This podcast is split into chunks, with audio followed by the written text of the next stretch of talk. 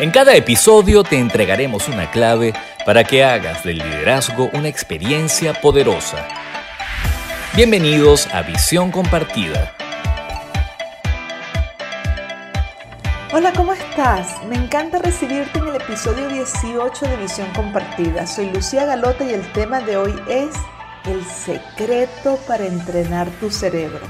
Un secreto que va a quedar entre tú y yo, porque es un hábito muy, muy interesante que poco se habla de él. Por lo general, si tú preguntas o buscas en Google, te van a, recomendar muchas personas, afirman que para tener un cerebro sano y una mente ágil se requiere leer mucho, armar rompecabezas, hacer ejercicio, comer sano, tener una dieta balanceada, etc. De hecho, hay algunos alimentos que te lo recomiendan porque el omega 3, porque los antioxidantes, bueno, no digo que eso no tenga un efecto positivo, estoy segura que todo esto puede ayudar, pero hay una manera de entrenar el cerebro mucho más efectiva y sencilla que puede convertirse en un buen hábito si lo practicas diariamente.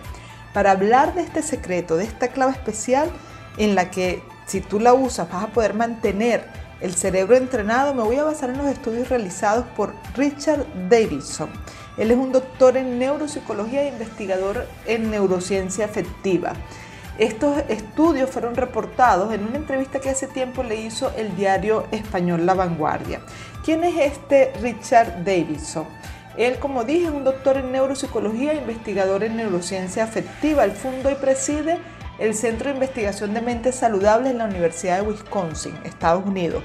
Profesor de psicología y psiquiatría en esta misma universidad Investiga sobre las cualidades positivas de la mente como la amabilidad y la compasión, las bases neuronales de la emoción y los métodos para, promover desde la ciencia el florecimiento humano, incluyendo la meditación y las prácticas contemplativas. Es un experto en neurociencia contemplativa. ¿Qué es esto? Bueno, es la rama que estudia el impacto de la meditación y otras prácticas en el cerebro.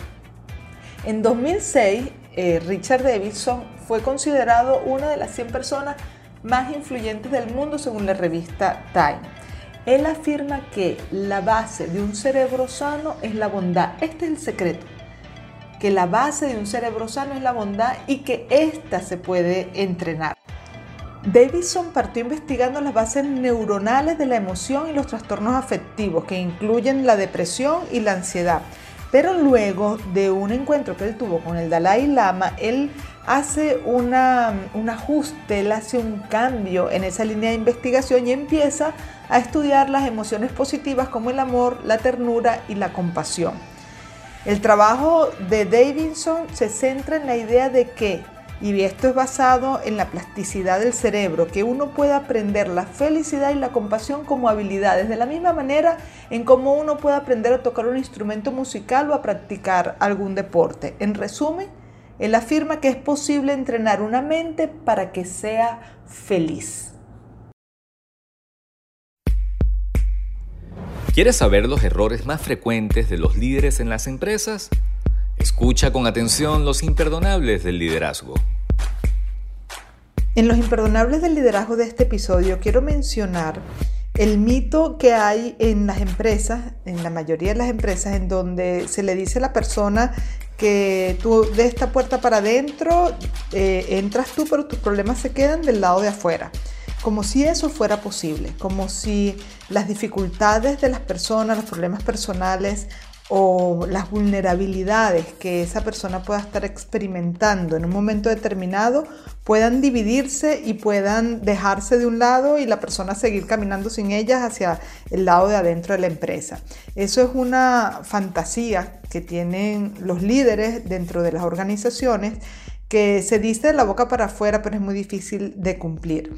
Entonces es como si dijéramos que nosotros aceptamos a nuestros colaboradores siempre y cuando estén bien. Pero cuando estén mal, mira, no te me acerques mucho porque a mí no me interesa para nada si tú estás teniendo problemas. Y resulta que esa falta de interés del jefe o del líder en lo que pueda estar pasando, en las necesidades que pueda estar atravesando la persona, genera un hueco de distancia enorme entre el jefe y su colaborador siendo más bien esas necesidades personales del colaborador una ventana enorme de oportunidad para crear cercanía. Y no porque me interesa crear cercanía, porque eso es bueno para la productividad. Si bien es bueno para la productividad, debería ser, me interesa generar cercanía porque me importa la persona, porque me interesa poderle dar una mano y, actuar en pro de su bienestar. Entonces, en el imperdonable es que yo quiera que el personal eh, siempre se comporte como si estuviera bien todo el tiempo y que yo no tenga el interés o la motivación de darle una mano cuando ellos lo estén necesitando porque eh, vamos a estar claros, cuando la persona está mal, pues esas son eventualidades. Entonces, ¿cómo es que yo no estoy dispuesto como líder eventualmente a darle la mano a mi gente y generar ese compromiso, esa unión, esa fraternidad dentro de mi equipo de trabajo? Entonces, eso es un mito de que, bueno, tú entras y dejas tus problemas afuera eh, un, mito muy extendido en el ambiente laboral, pero muy difícil de hacer porque la persona es una sola y, uno pudiera ser parte de una mano amiga para, para, para nuestro personal, para nuestros colaboradores, de ayudarlos a superar sus sufrimientos, su dolor y sus necesidades. Acabas de oír los imperdonables del liderazgo. Continuando con la entrevista que el diario español La Vanguardia le hiciera a Richard Davidson, él afirmó que mientras investigaba los mecanismos cerebrales implicados en la depresión y en la ansiedad durante sus estudios en Harvard, él comenzó a practicar meditación. Y producto de estas prácticas, él se estimula en hacer un viaje a la India para investigar cómo entrenar su mente. Dice que sus profesores le dijeron que estaba loco, sin embargo él piensa que este viaje marcó su futuro. Dentro de los hallazgos de, Davidson están las bases neurológicas de las emociones. Él demostró que las emociones tienen una base neurológica. También popularizó el concepto de neuroplasticidad, que indica que el cerebro es maleable y que se pueden crear nuevas conexiones y neuronas y propuso que el bienestar mental no es otra cosa que un conjunto de habilidades que pueden ser aprendidas y cultivadas. Además fue pionero en la investigación sistemática de cómo la meditación y otras técnicas contemplativas impactan positivamente en el cerebro. Él hizo un estudio con monjes tibetanos en donde monitoreaban la actividad cerebral, eh, sobre todo mientras eh, meditaban estos monjes. Davidson señala también que descubrió que una mente en calma puede producir bienestar en cualquier tipo de situación. Esto es muy importante porque la mayoría de las personas afirman que la calma viene de afuera. Si las circunstancias están calmadas, están bien y en armonía, pues entonces es probable que experimenten calma adentro. Y si la situación externa es caótica, pues entonces ellos justifican su caos interno y su sensación de, falta de paz y de armonía interna porque las circunstancias afuera eh, son caóticas o conflictivas. Sin embargo, en los resultados de Davidson, él demuestra que una mente en calma puede producir bienestar en cualquier tipo de situación. No depende de la situación externa, sino que el bienestar viene de una mente en calma. También afirma que desde la neurociencia él se dedicó a investigar las bases de las emociones y se sorprendió al ver cómo las estructuras del cerebro pueden cambiar en tan solo dos horas. En la entrevista le dicen, ajá, en tan solo dos horas. Y él dice, si hoy podemos medirlo con precisión. Llevamos a meditadores al laboratorio y antes y después de meditar les tomamos una muestra de sangre para analizar la expresión de los genes y le preguntan, y la expresión de los genes cambia. Y él dice sí. Y vemos cómo en las zonas en las que había inflamación o tendencia a ella, esta desciende abruptamente. Fueron descubrimientos muy útiles para tratar la depresión. Él cuenta la anécdota de que en 1992, cuando conoció al Dalai Lama, él dice que su vida cambió porque el, Dalai Lama le dice, ajá, yo admiro tu trabajo, pero considero que estás muy centrado en el estrés, la ansiedad y la depresión. ¿No te has planteado enfocar tus estudios neuro, neurocientíficos en la amabilidad, la ternura y la compasión? Dice un enfoque sutil y radicalmente distinto, le comenta el entrevistador.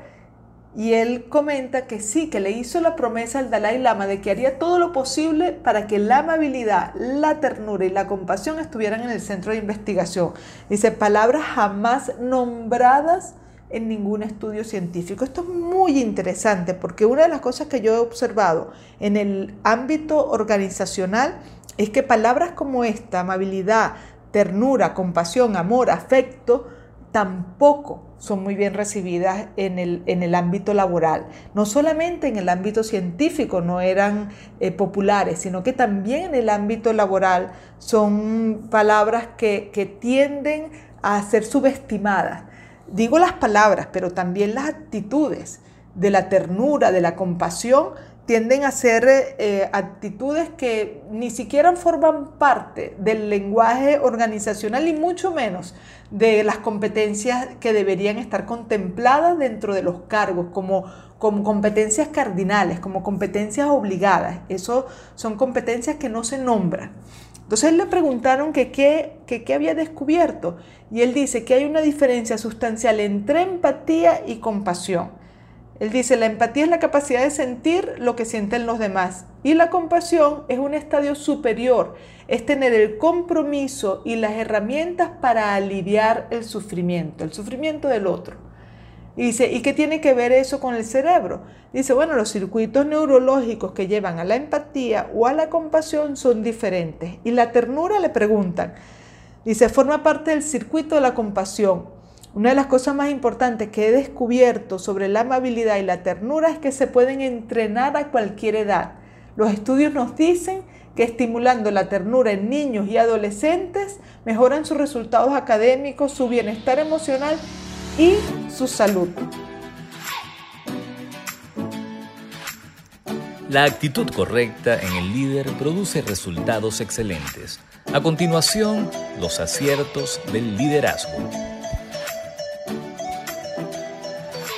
En los aciertos de este episodio quiero resaltar a un cliente que el año pasado hizo un programa de, solidaridad para sus empleados, producto de la crisis que se está atravesando en Venezuela ah, sostenida y de años, hay eh, personal que trabaja en la organización que está teniendo muchísimas necesidades en cuanto a alimentación, a transporte, Además de, las, em, además de las necesidades emocionales producto de las familiares que se han ido en, esta, en este movimiento migratorio tan acentuado que hay en el país, además de muchas otras pérdidas que sufre la población venezolana, este eh, cliente entendiendo que su personal está en general Muchos de ellos, muchos del equipo de la empresa están atravesando circunstancias difíciles. Se sentó a pensar un programa para atender esas necesidades y realmente desde su sensación de compasión, desde su sensación de solidaridad. Eh, para mí era muy interesante ver la expresión y manifestación de interés de las personas con mayor recurso dentro de la empresa en relación a aquellas con menos recursos y que estaban pasando mucho trabajo. El programa fue un programa lindísimo en donde se contemplaron todas las áreas, cómo hacer para ayudarlos con el transporte, cómo hacer para ayudarlos con la, con la alimentación, cómo hacer para ayudarlos con sus familiares y eso pues obviamente incrementó el sentido de compromiso de la gente con la empresa. Acabas de oír los aciertos del liderazgo. En esta entrevista le siguen preguntando el doctor Devinson, ¿y cómo se entrena esto de la compasión, la bondad, la ternura? Y dice que con niños en los colegios han hecho unos ejercicios en donde se les pide que lleven a su mente a personas que son próximas y que aman y que revivan una época en la que esta persona haya podido estar sufriendo y cultivan en ellos la aspiración de librarla de ese sufrimiento. Una vez que han logrado que se cultive esta aspiración, pues amplían el foco y ya no es con una persona a quien aman, sino una persona que no les importe, una persona que ni frío ni calor, una persona por la que no sientan nada. Y finalmente amplían más el foco y les piden que, que visualicen este mismo ejercicio con una persona que les irrite ellos afirman que este ejercicio ha reducido sustancialmente el bullying en las escuelas en donde se ha aplicado este programa. Entonces le dicen, ajá, bueno, está muy bien, pero de meditar a actuar hay un trecho. Le pregunta. Dice, él responde, una de las cosas más interesantes que he visto en los circuitos neuronales de la compasión es que la zona motora del cerebro se activa. La compasión te capacita para moverte, para aliviar el sufrimiento. Entonces, cuando estás cultivando el interés por ayudar a otros aliviar el sufrimiento, es decir, cuando estás cultivando la compasión, también se activa en el cerebro el área motora. Es decir, no solamente estás cultivando el deseo, sino que ese deseo también te inspira para actuar. Él afirma que encerrarse en los propios sentimientos y pensamientos es causa de depresión, pero que una manera de aliviar y de generar bienestar mental es cultivar la aspiración de ayudar a los demás porque además esa, eh, como ya se dijo, esa aspiración te hace sentir motivación para actuar en pro del bienestar del prójimo. También afirma que tener un propósito de vida es algo que está intrínsecamente relacionado con el bienestar. Él también dice que he visto que la base de un cerebro sano es la bondad y a través de esto que hemos ido puntualizando se puede entrenar. Está científicamente demostrado que es así. Menciono también otra investigación que han realizado que es muy muy interesante. La han realizado en distintas culturas. Dice, si interactúas con un bebé de seis meses a través de dos, de dos marionetas, una que se comporta de forma egoísta y otra que es amable y generosa, el 99% de los niños prefieren el muñeco cooperativo. Él afirma que la cooperación y la amabilidad son innatas, pero que deben ser reforzadas, deben ser cultivadas, porque en la medida en que las personas eh, son eh, educadas, eh, se incorporan, se socializan, pues estas habilidades innatas son transformadas dependiendo del entorno. Entonces deben ser cultivadas de forma eh, conscientes para que se fortalezcan y no se pierdan. Otro elemento que comparte el doctor Davidson en esta entrevista es una práctica que él hace en los viajes. Él dice que viaja mucho y eso es una fuente de estrés y que él aprovecha los aeropuertos para enviar mentalmente a la gente con la que se cruza buenos deseos.